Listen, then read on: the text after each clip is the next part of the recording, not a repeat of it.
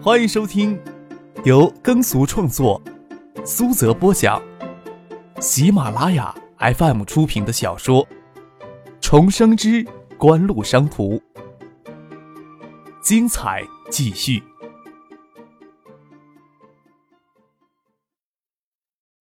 第一百五十二集，沙田旧城改造的进程比想象中的要快。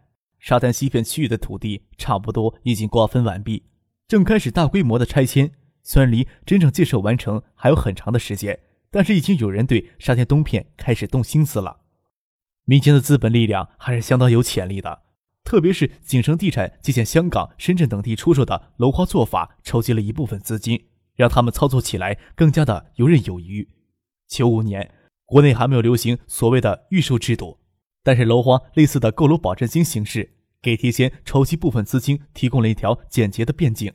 在过去的一个月里，景城地产在沙田街市那栋三十层的福田大楼出售楼花，筹集近两千万的资金。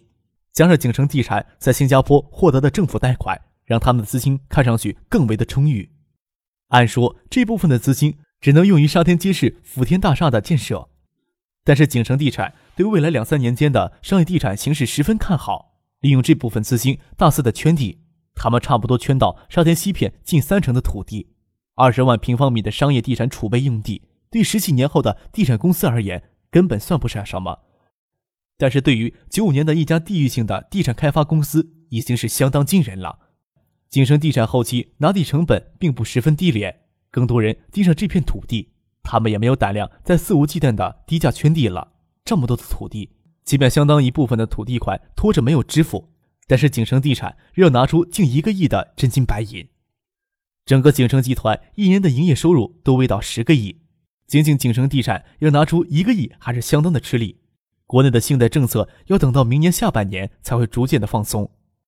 张克认为，景城地产很可能挪用了福田大厦的建设资金，才能一下子将摊子铺这么大。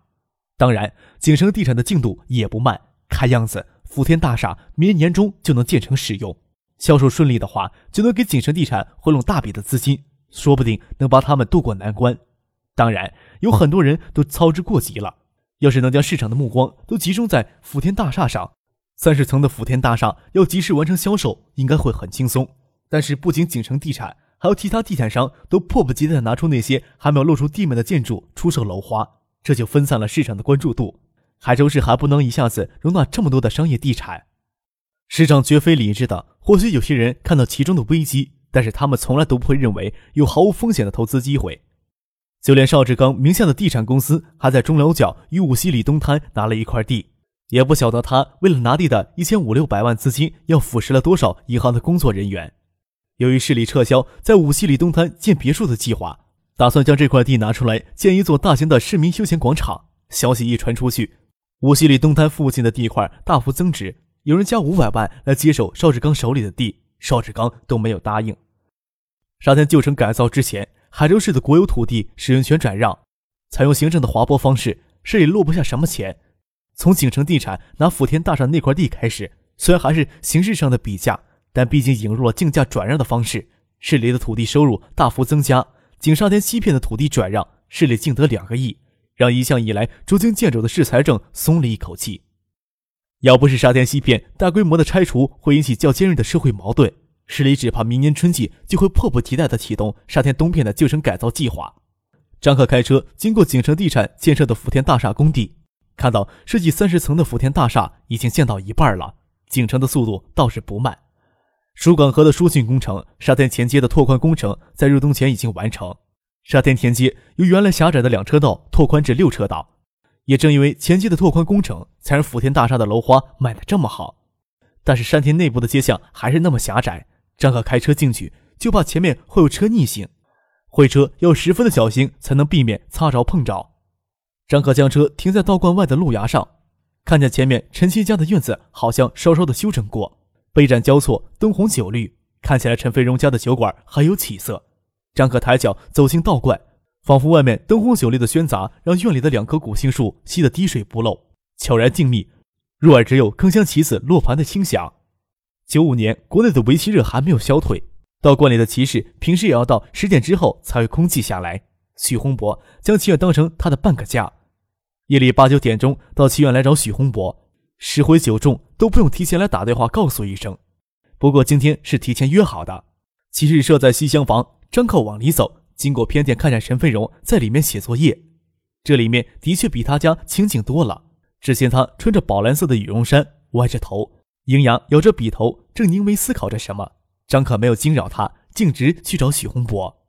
许洪博正与人在下棋，手里捏着棋子，看见张克走过来，说道：“好久没看你过来了。”对坐在他对面那个六十多岁的清瘦老人说：“这局棋你输了。”将手里那粒子丢入棋盒里。那人说。一席酒才换一局棋，这棋才到中盘，虽然没希望赢，但好歹也让我这盘酒请的值当呀。张克见许洪博又在跟人下骗酒棋，笑着说：“没什么急事儿，先看你们下棋。”旁边观棋的人有见识过张克与许洪博的对弈，帮张克端了凳子看他们下棋，而其他观棋的人都站着。小老弟也喜欢下棋呀。那人转过头来问张克：“等会儿陪你下一局。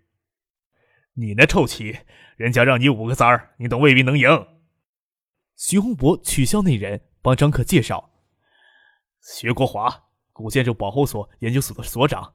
现在古建筑能看到人影的也就四五号人了，成天闲着没事钻研棋谱，也就这水平。”张可都不清楚海州市还有古建筑保护所研究所之类的单位。看来许洪博今天找自己是说这事儿。薛国华嘿然一笑，他心里奇怪许洪博怎么会将自己的身份向这个年轻人介绍的这么仔细。既然棋下的这么好，少不得以后会纠缠人家，掏出烟来分给张可。那等会儿陪老哥下一局棋，指导指导棋。明天请小老弟喝酒，一码归一码，一顿酒要换两局棋，哪有这么便宜的事儿？老许呀。海州市里哪能找到比我们两个更清闲的衙门了？要油水捞，哪怕天天请你喝酒都值得。徐洪博挥挥手，对观棋的人说：“徐国华的棋有什么好看的？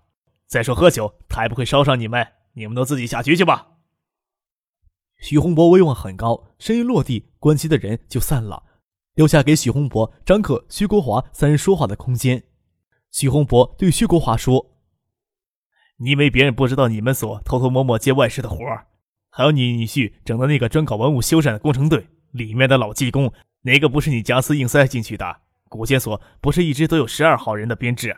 为什么整天只能看到你们四个人在里面养老呀？其他人都到哪里去了？又将薛国华手里的烟夺过来。古建所每个月两百块钱的工资，够你抽几包金芙蓉的。现在呀，市里给的经费太少了。都不够养家糊口了，还不允许我自谋生路了？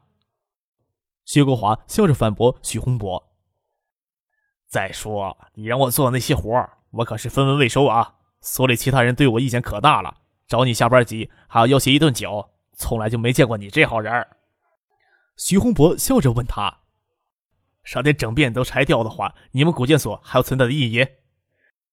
又转头对张克说。沙田东片的明清建筑成千上万，要一一摸点，工作量很大，这才完成三分之一不到。工作都是老薛他们帮忙做的，有修缮价值约三分之一，其余的可拆除，按照原风格仿建。薛国华见许洪博向张克介绍他们大半年来对沙田民国清末建筑群做的研究工作，诧异的看了张克一眼，侧头问许洪博：“这位就是一直未肯露面的金主了？”他是不是金主，我也不清楚啊。许洪博笑着说：“这些普查工作的确都是他委托的。你一直抱怨我给你的经费太少了，要追加也好，要补偿也好，你现在可以直接找他了。”张克对徐国华点头笑了笑，说道：“这段时间来呀，辛苦薛老了。前段时间公司的资金也很紧张，所以能拨出的经费很有限，以后会宽松一些的。抱怨经费太少。”只是与许洪博之间的玩笑话。对沙田建筑群的普查，本应政府投入，薛国华这些年来一直在争取经费，奈何市里处处缺钱，这时又恨不得将沙田全拆了，拿地卖钱呢，哪里会为此事额外拨发经费呀？张克通过许洪博前后拨给了共三十万的经费，虽然少了一些，却可以将普查工作做起来。薛国华认真上下打量着张可，辛苦倒谈不上了，古建所总不能老不务正业吧？这段时间的工作倒是让大家都认为古建所还有存在的意义，只是一直好奇，这时候谁有心思去做普查性的工作呀？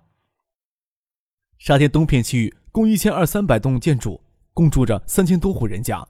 很多完整的宅子给三四户人家住，这些人家都会拿砖墙分割整栋宅子，又在原来的院墙上各自打通出口。九十年代中叶，城镇住房问题还没有得到很好的解决，特别像张克父母那一代人，兄弟姐妹都比较多，由于缺乏住房，不容易分家自立，很多人家都三代或者四代同堂。为了住下更多的人，就是院子里的亭台阁楼差不多都给拆除掉，取而代之的都是简陋的院内简易房。薛国华嘴里所说的普查，要摸清这些建筑的现状，对有保存价值的建筑，还尽可能的详细的绘出结构图，工作量十分的大。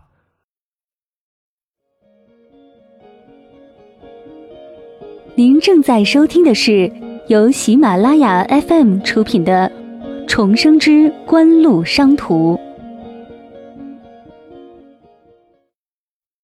能在不到一年的时间里完成三分之一的普查工作。算是非常了不得的了。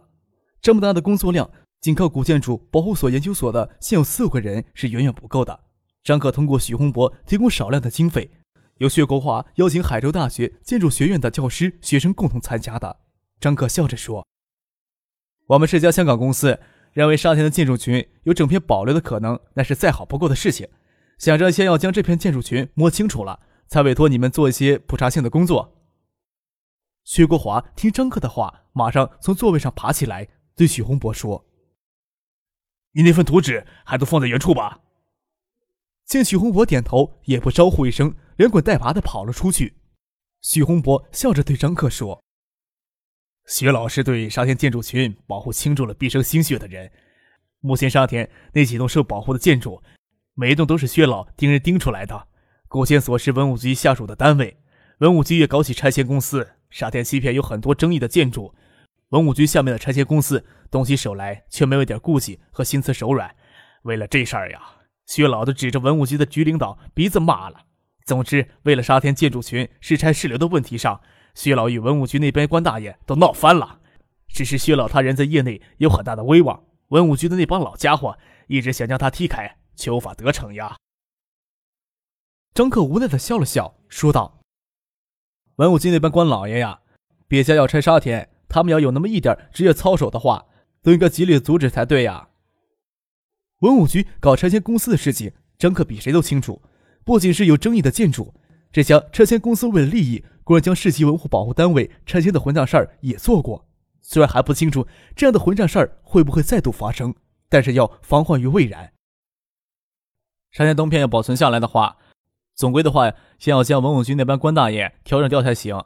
他们可是唯一在行政上可以正大光明给予支持的机构呀。你跟陶先生沟通过了？徐洪博问。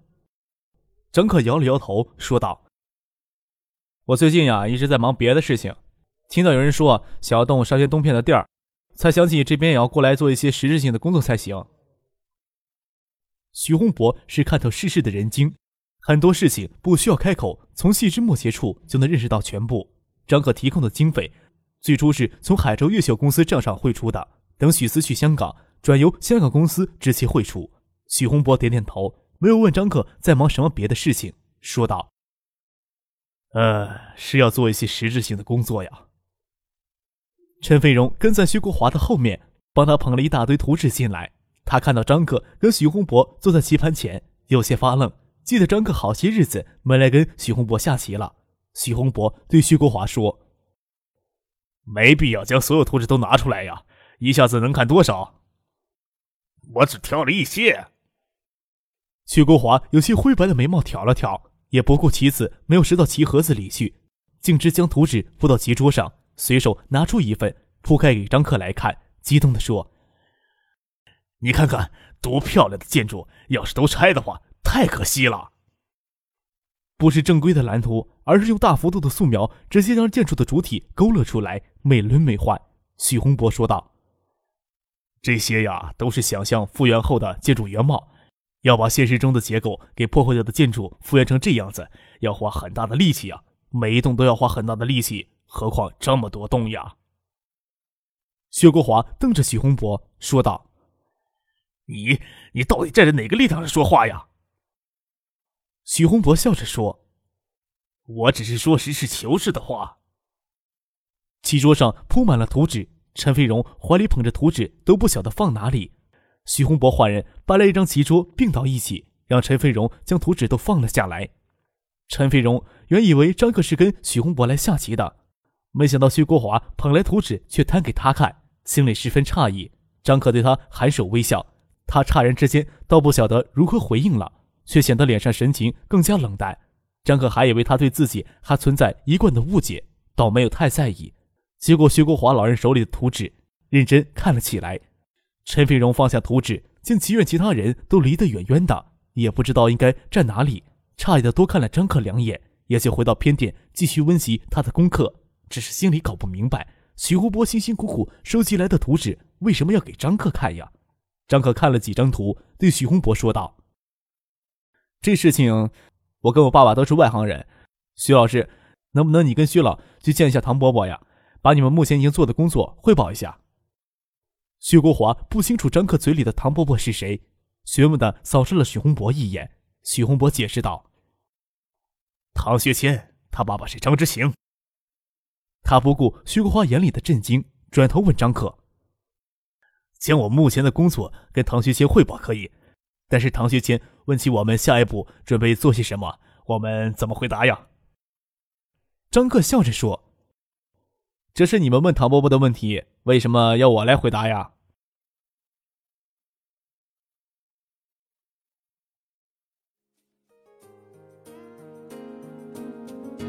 听众朋友，本集播讲完毕，感谢您的收听。